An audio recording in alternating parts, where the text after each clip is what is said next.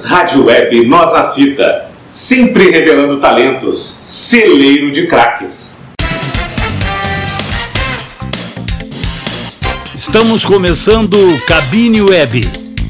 Apresentação de João Garcia, produção geral de Felipe Braga. O programa da memória do futebol, lances que marcaram época, gols inesquecíveis, craques imortais, o futebol orgulho nacional. O Maradona tinha se revelado o melhor jogador do Mundialito juvenil realizado em Montevidéu.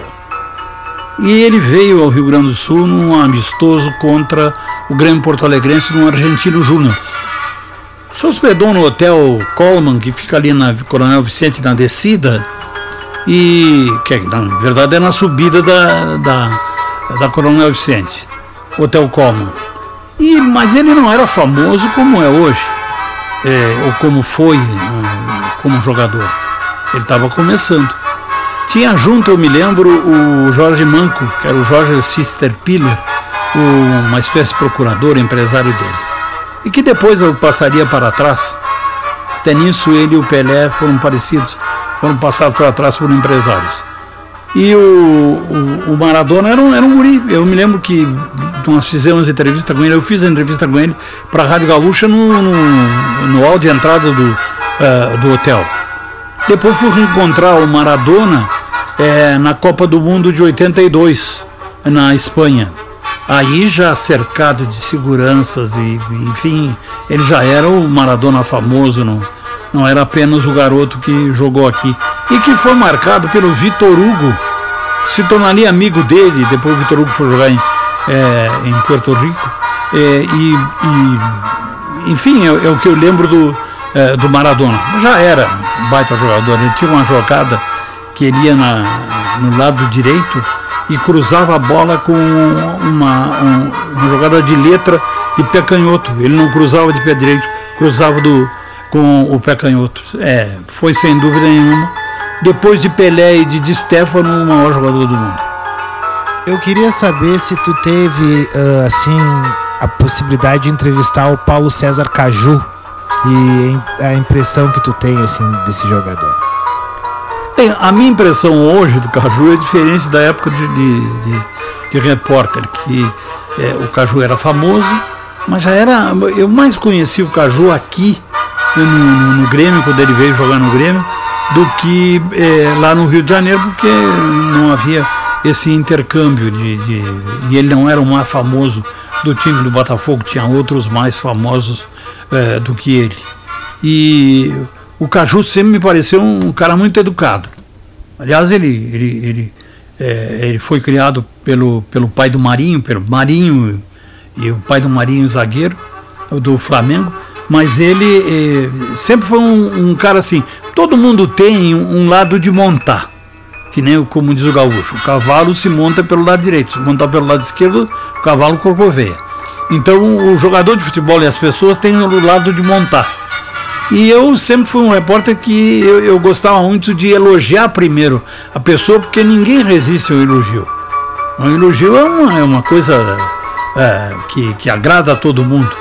Por isso que quando a gente morre, todo mundo é bom, né? Até quem não foi bom na vida fica bom quando morre. E aí eu, eu, eu, eu me lembro que entrevistava ele, falava com ele sobre, sobre futebol e sobre mulher. Ele gostava muito. Ele sempre me, me, me pareceu, a mim pelo menos ele nunca negou nenhuma entrevista. Foi muito bacana. Gozado, né? O bicudo, o Flavino Ano, ele, eu convivi com ele pouco porque eu estava em Pelotas ele, quando ele foi campeão pelo Internacional. Mas depois ele foi para o Santos, depois do Internacional, ele foi para o Santos e, e, e, lá no Santos ele foi campeão foi goleador do Campeonato Paulista. E veio para o Pelotas, e aí eu estava em Pelotas, e ele veio para o Pelotas, que era o adversário principal do meu time, que é o Brasil de Pelotas. E o, o Bicudo nós fizemos amizade, coisa curiosa. Eu era um radialista conhecido na cidade, por ser torcedor do Brasil, e ele era o Flávio Bicudo. E ele foi goleador com 16 gols do Campeonato Gaúcho. No mesmo ano ele foi campeão, ele foi goleador em São Paulo e, e no Rio Grande do Sul. Fábio Bicudo era é, é um, cara muito simples, é um cara muito simples, muito bacana. Convivi com ele depois que ele parou de jogar futebol, que ele, voltou da, é, da Europa, foi treinador de, de, de futebol feminino, feminino do Internacional. É, ele, para mim, ele foi o, o maior centroavante que o Brasil já teve. Respeito todos os demais, mas ele, sem dúvida nenhuma, eu vou contar para vocês uma passagem num brapel é, em que o Brasil fez a maior excursão de um clube do interior à Estrela, antes desse brapel, é, depois desse, desse brapel. 44 minutos, o goleiro do Pelotas dá um balão, a bola vem viajando e o zagueiro do Brasil era o Tino, um rapaz que eu conhecia lá do Arroio Grande, lá da minha terra. E o Tino olhava para a bola e o Flávio Bicudo olhava para os olhos do Tino. E, e, e, o Tino se atrapalhou e caiu. O Flávio Bicudo dominou a bola com o lado do pé direito. A bola picou, bateu no chão e ele no mesmo embalo, o goleiro do Brasil estava adiantado e ele cobriu o goleiro. 1 a 0. Esse jogo, esse papel, terminou 1 a 0 com o gol do Bicudo, morreu um cidadão torcedor do Brasil na, na arquibancada. E nós fizemos a seguir a maior excursão do interior do, do Rio Grande do Sul com mais de é, 70 ônibus e mais de 300 carros particulares. Tudo por causa do Bicudo. Desgraçado. Eu conheci o Espinosa jogador de futebol. Ele era muito extravagante é, tinha um costureiro, costureiro alfaiate, que a gente chamava de costureiro, ele, ele assim dizia, ô oh, Reis, costureiro, eu sou alfaiate, costureiro é o, o é o Denner. Ele não gostava que chamasse ele. Era um pretinho, tinha um defeito numa perna. E ele fazia roupa para os jogadores de futebol do Grêmio Internacional. E o Espinosa lançou uma calça com a frente branca e a parte de trás preta. Uma perna era assim, a outra perna era o contrário. E ele andava. O Espinosa era uma, uma, figura, era uma figura fantástica. Ele, é, ele, foi, nós fomos bem, amigos, bastante amigos. Eu sinto muito a, a, a, a, morte dele. E ele foi quem trouxe o Renato para o Grêmio. Foi a, lá no Esportivo de Bento, observou o Renato, trouxe o Renato. E é, o Espinosa ele, ele, ele sempre foi muito democrata, né? ele eh, respeitava o trabalho da imprensa, mas a imprensa tinha que respeitar o trabalho dele. Ele era muito amigo dos jogadores, taticamente, ele, ele conhecia muito futebol, tanto que ele foi comentarista da Rádio Globo no Rio de Janeiro, ultimamente, e, e, e, e tinha na televisão, ele, ele tinha umas lives também sobre futebol. Ele entendia muito de futebol. Na sua passagem aqui pelo Grêmio, na sua segunda passagem, ele não teve muita sorte, porque é, não, não respeitaram ele como deveriam respeitar, como um treinador campeão no mundo. Sempre se dizia que ele, ah, o, Espinosa é muito amigo do jogador, mas não entende de futebol. Não, ninguém é campeão do mundo, nem ganha o jogo só porque o Renato deu um drible no, no alemão e, e, e fez dois gols. Ele entendia bem, tanto entendia que ele no, no, no, jogo tirou o Casimiro lateral esquerdo e botou o Paulo César é, Magalhães como lateral esquerdo. O Botafogo, para que os ouvintes saibam, o Botafogo era uma sucursal de gaúchos do Rio de Janeiro. Os jogadores normalmente do Rio Grande do Sul, Torino saiu do, do Brasil de Pelotas direto para o Botafogo. Então os jogadores iam mais para o Botafogo do que para qualquer outro clube do Rio de Janeiro. Botafogo tinha o General Severiano, depois General Severiano foi vendido para Vale do Rio Doce e voltou para o Botafogo, enfim, se conhece. E o Botafogo e o Santos, na década de 60, era, era a base da seleção. Era, a seleção tinha um ou outro jogador que não era do Botafogo e do, e do Santos. E o Espinosa realizou o sonho dos gaúchos, de ter um treinador gaúcho treinando o Botafogo do Rio. E sempre o velho estilo. Tanto que ele se radicou no Rio, ficou no Rio, não, não voltou só a essa época que ele teve aqui no Grêmio na segunda vez, mas a, a, era a principal característica. Ele era amigo dos jogadores, mas muito exigente. Quando o jogador do, do, botava as unhas de fora, ele chamava atenção, mas chamava discretamente, separadamente, não, não, não fazia carnaval da, da, da, das reprimendas que eles tinham com os jogadores. Foi um, um cara extraordinário, foi um cara, olha, sinto muito a morte dele. E, e ele tinha um apelido, Bigorna. Sabe por que, era Bigorna? Porque não adiantava bater nele. Era como bater numa bigorna. Bater e. era no cabo do martelo que tu sentia. Então ele, ele, ele foi um jogador muito inteligente, embora tivesse frases de pessoas de pessoa analfabeta, mas ele era um jogador muito inteligente. Chutava com as duas canetas, é, é, cabeceava bem, se posicionava na área bem.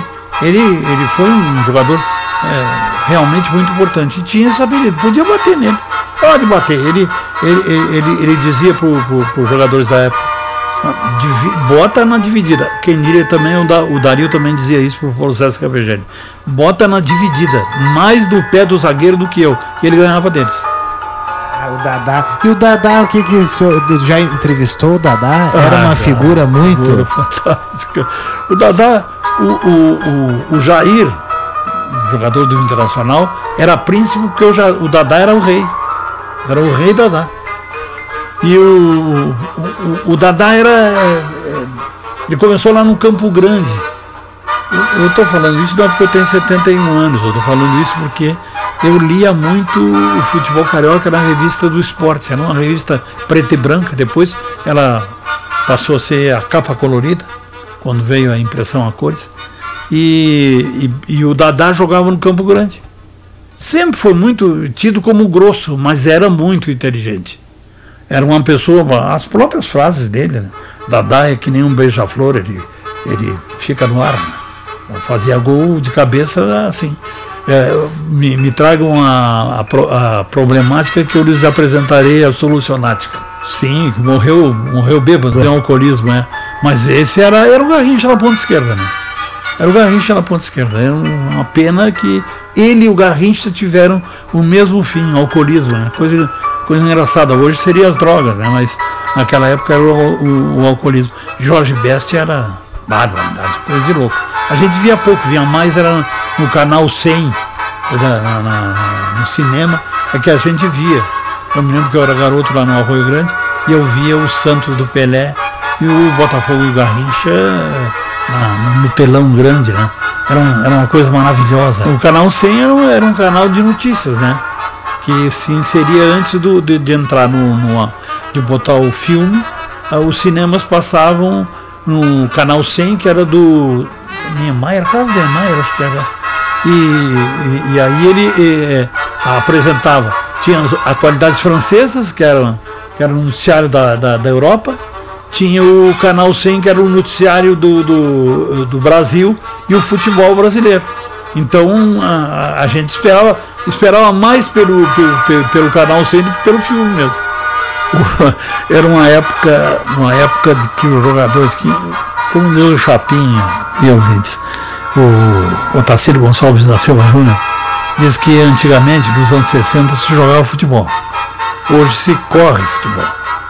Hoje tem que ter preparo físico. Senão, Baidec, meu amigo Jorge Baidec, jamais seria é, zagueiro do Grêmio, né? É claro. É, então se corre futebol, preparo físico é importante. E, e, e, o Manguita, o Manguita chegou a ser. ele, ele, era porteiro da boate, não era Macumba, uma boate que teve aqui, mas era de graça que ele trabalhava. Então o Manguita ele passava muito cheque, cheque sem fundo. Porque ele achava que cheque era dinheiro, né? Então quanto é que deu despesa aí? Sem conto. Ele botava um cheque sem conto. Aí o cara disse, ó, oh, Mangueta, o teu cheque voltou. Como voltou? Não, não tem fundo, o banco não quis pagar. Mas como? O cheque é dinheiro, rapaz. Não, eles têm que pagar. Eu sei que o, o manga tinha histórias fantásticas, tinha os dedos quebrados da mão, né?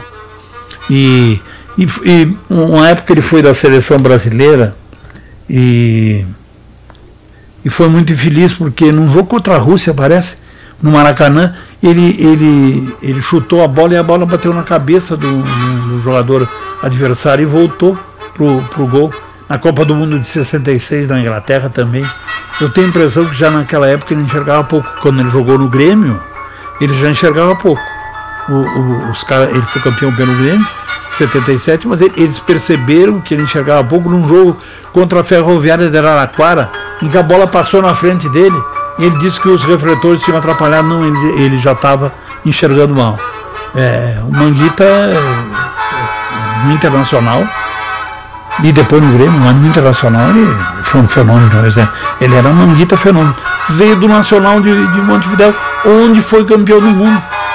Engraçado, né? Como uma história. E, e, não juntou dinheiro, né? Porque ele, ele jogava muito, jogava carta, tudo que é jogo ele, ele jogava, mas principalmente carta. E, e era um boêmio, né? Ele não. Ah, eu me lembro que o, o, o Balvê, que era o Frederico Arnaldo, Arnaldo Balvê, que, que era vice-presidente de futebol no Internacional, dizia: o Lula e o Manguita é comigo. O, o Manguita estava sempre enrolado com dinheiro. Então quando tinha, quando tinha Grenal, perdão, é, quando tinha Grenal, o Balvê chamava ele e dizia para ele, olha, para ti tem um bicho especial se tu fechar o gol. E ele fechava. E aí, e, e, e, o, e, o, e na ponta esquerda o Lula era também muito sem vergonha, né? Da noite, coisa e tal. Também era outro que o Balvê chamava para ti tem um bicho especial que nós ganhamos o Grenal. Era assim. Bem, é, vamos falar do Assis jogador, porque do Assis empresário do irmão é, é lamentável. Né? Ele, é, o, o, Assis, é, me lembro, eu estava na Rádio Bandeirantes e nós, no verão, jogávamos aí na cidade de, de, de próximo de, de, Pelotas, é, próximo de Porto Alegre. Pelotas não jogava. Aí nós fomos, nós fomos uma vez fomos jogar em Tapes. E ele e, e, ele foi com o Ronaldinho, que era criança, era pequeno, acho que era seis anos, sete anos. E, e ele foi jogar num time, era um time da, da, da Bandeirantes e do Dias Jogadores. E era um bom guri. Ele, ele, ele foi quase corrido do Grêmio, né? quase corrido ele foi do Grêmio. E depois teve o episódio do irmão. Que tanto ele quanto o Grêmio conduziram mal. Na realidade, o Ronaldinho era o melhor jogador, o, o Grêmio botou uma faixa, o Guerreiro botou uma faixa. O Grêmio não vende craques, compra. Mas ele era o décimo salário do, do, do Grêmio. Ele era para ser o primeiro salário. É o décimo salário. Aliás, o Grêmio não pagou o Ronaldinho, o que o Ronaldinho merecia, e depois perdeu ele para o Paris Saint-Germain. E aliás, perdeu ele, podia ter perdido antes o Ronaldinho foi muito correto e o Assis foram corretos com o Grêmio. Quando eles poderiam, o, o, o Grêmio passou três meses sem pagar e eles poderiam ter depositado uma quantia de um milhão, qualquer coisa assim, na federação e ficar com o passe. E ainda assim o, o, Ronaldinho. Depois teve aquele episódio da volta dele, mal conduzido também pelo irmão, pelo, Assis, como está sendo mal conduzido esse momento. O, Assis é, é é péssimo administrador, tem uma boate fechada, tem mais de 300 casos de, na Justiça do Trabalho, tem um processo da, da, da, da Prefeitura de Porto Alegre, tem cinco casas em, em países diferentes, mantidas pelo irmão, e agora a fonte secou. Né? Acabou. Foi o maior jogador do mundo, né? depois do Pelé. Eu não conhecia o Pelé, não trabalhei na época que o Pelé jogava. Ele já tinha abandonado o futebol aqui e tinha ido para os Estados Unidos. E, mas eu conheci o Pelé num jogo em que ele foi é, pelos flagelados de Goiânia. Ele, ele foi jogar e aí tiveram a oportunidade de botar ele e o Zico um do lado do outro, ele tinha a mesma altura, 1,71m. E ele fez até um gol no, no Benítez, era o goleiro de uma seleção, é, eram duas seleções. E nessa oportunidade eu entrevistei Pelé no, no, no aeroporto, mas cheguei assim, pedi licença, entrevistei ele. E, e, eu tenho até hoje lá, não funciona mais, um gravador Sony em que tem uma dedicatória dele, do amigo Edson Pelé, o autógrafo dele.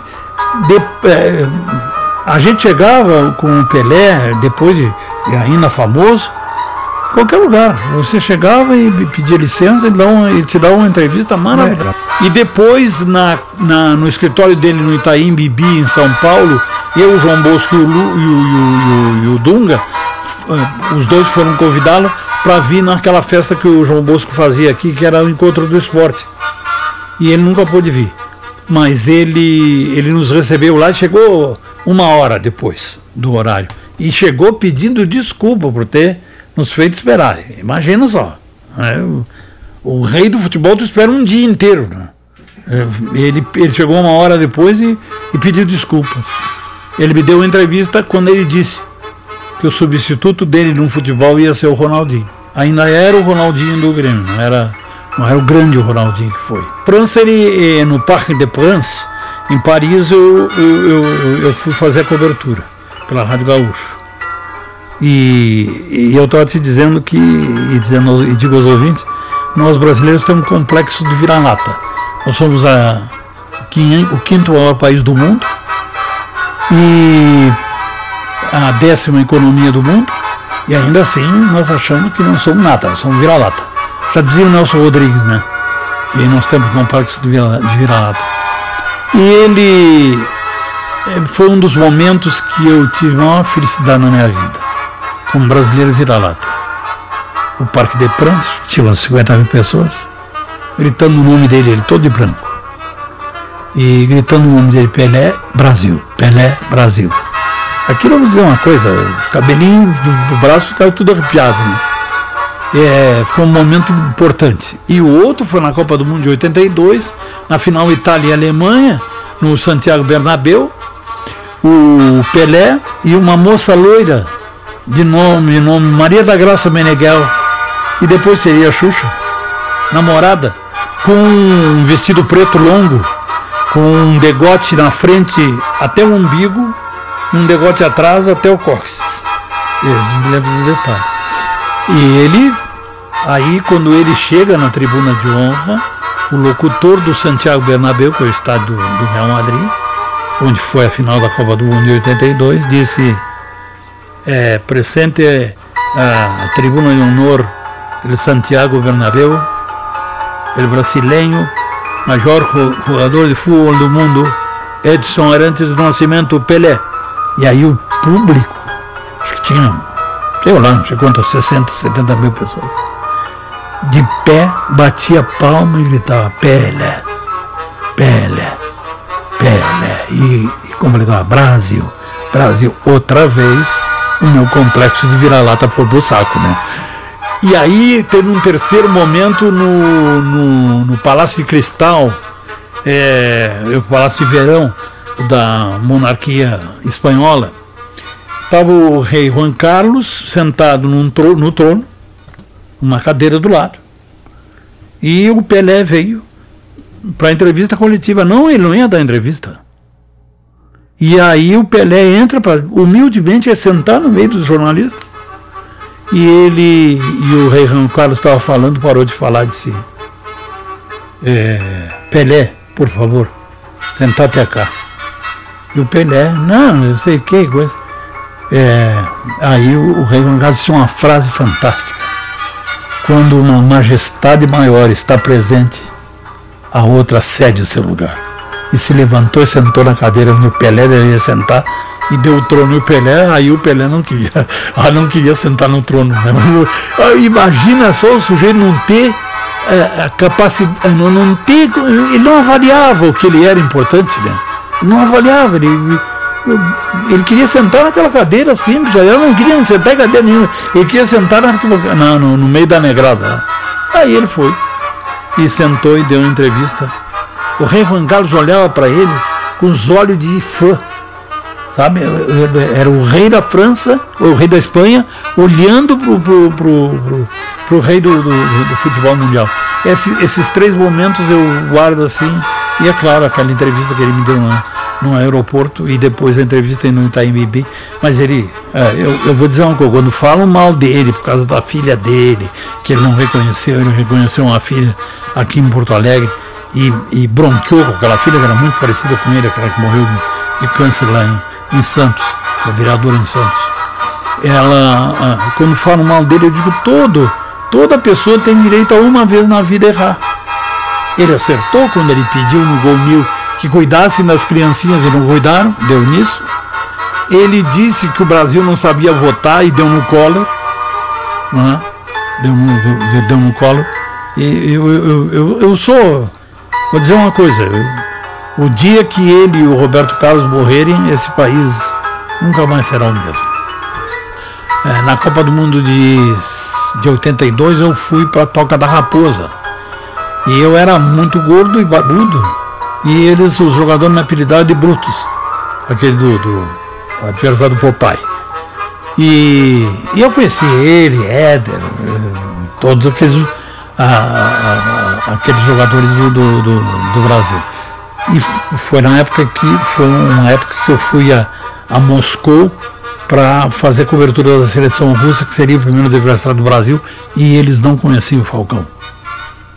Conheciam o Falcão do Roma, não conheciam o Falcão da seleção. Quando o Falcão abriu as pernas naquele gol contra a Rússia, a seleção russa era boa.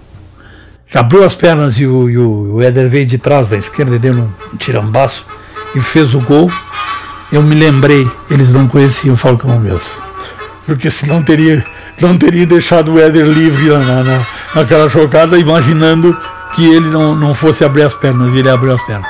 Então, é, é, eu, eu, eu, digo o seguinte: próximo do Pelé, o, o, o, mais próximo do Pelé foi antes do Pelé, foi o Di Stefano, argentino Di Stefano.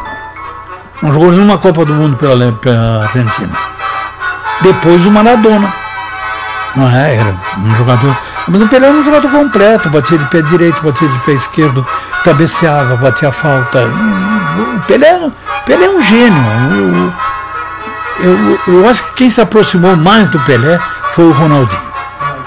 Porque o Ronaldinho Gaúcho era uma mistura de Pelé e Garrincha. Ele tem uma jogada no, no, no, no Barcelona em que ele dribla pela direita como o Garrincha driblava e, e toca a bola e conclui como o Pelé concluiria.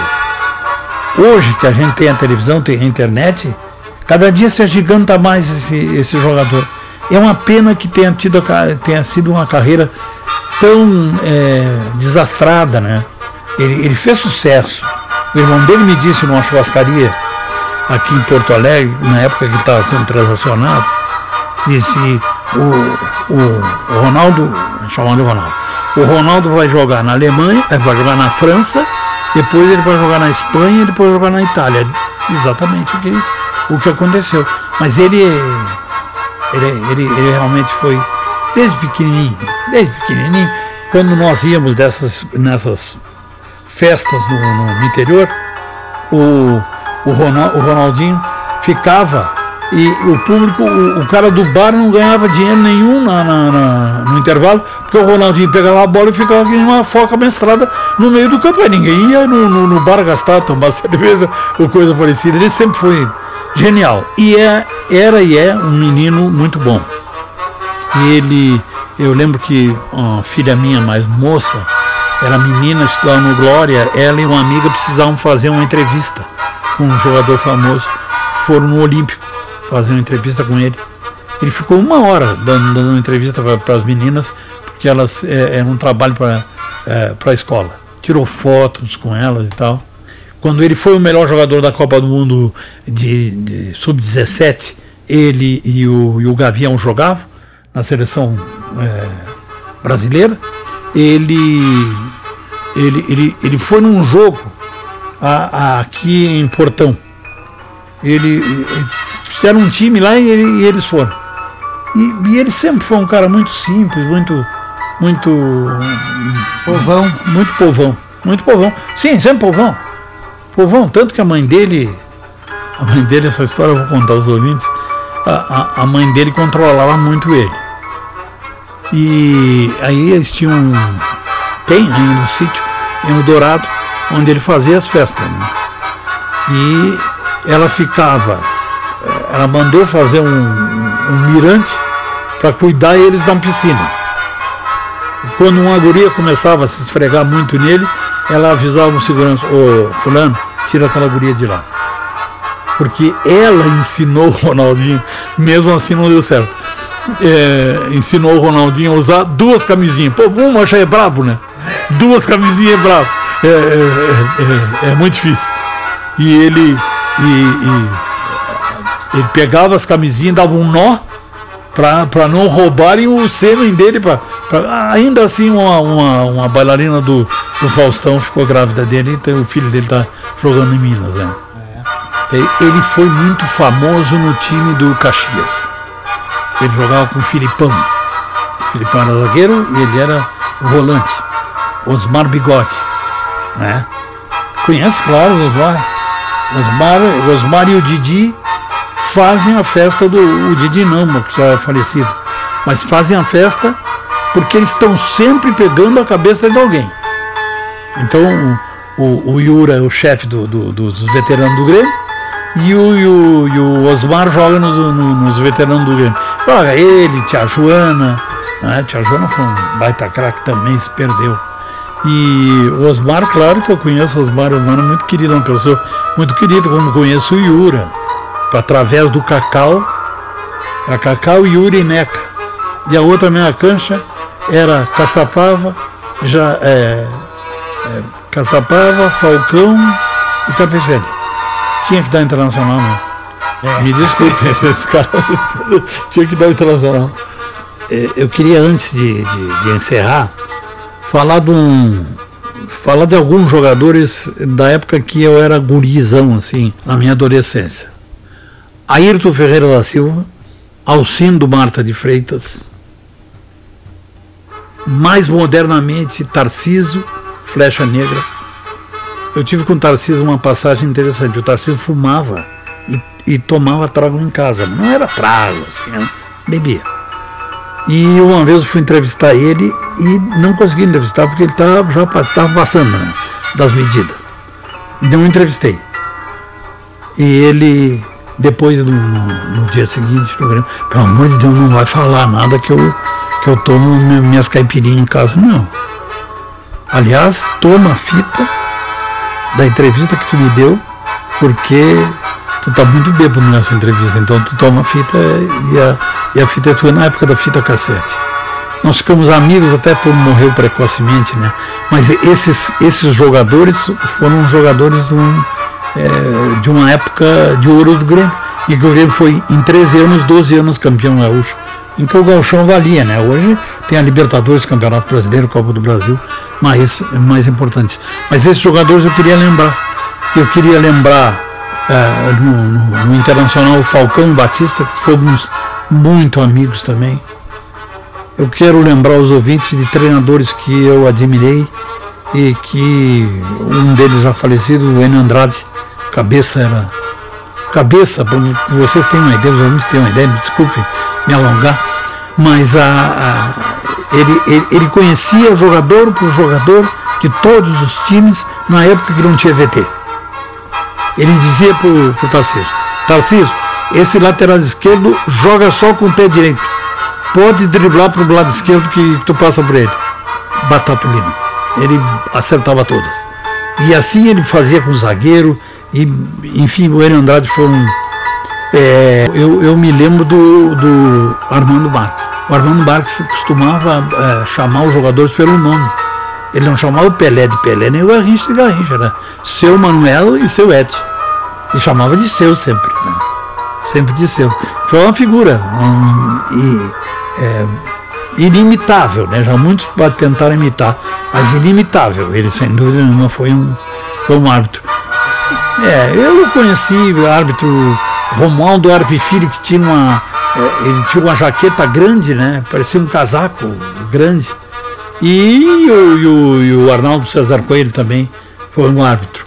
Do, o, o, o Simon, o Gaciba, dos mais modernos, não é? Foram, sem dúvida nenhuma, jogadores, é, árbitros importantes. O Denner, o Denner foi, foi, quando a portuguesa foi campeã da Copa São Paulo, o Denner foi um. Não, o Denner foi uma pena, né? Que morte trágica, né? Que, que, que coisa, que, que, que, coisa triste isso que aconteceu com o Denner. O Denner aqui no Grêmio, barbaridade. Aqui no Grêmio ele fez, fez chover, depois não, aí ele em seguida faleceu. Mas aqui no Grêmio ele, ele fez chover. Não deveria ter sido vendido para o Grêmio, deveria ter ficado mais tempo, porque era um é, era uma espécie de, de não o Ronaldinho, mas era quase o Ronaldinho, né? era quase o Ronaldinho. Fantástico. Desses jogadores que eu recordo, um deles ainda vivo, ainda não, não é jogador, é Paulo César Tinga. É coisa maravilhosa. E tem os do interior que eu conheci, né? Interior do Brasil, Pelotas, o Cacau, o Neca, que era do, do Rio Grande. Enfim, tem, tem muitos jogadores. Né? 50 anos eu vivi na, na, na Latinha, 50 anos é, é metade de uma vida, né? Este foi o programa Cabine Web, na Web Rádio Nós na Fita. Apresentação minha de João Garcia e a produção geral do Felipe Braga.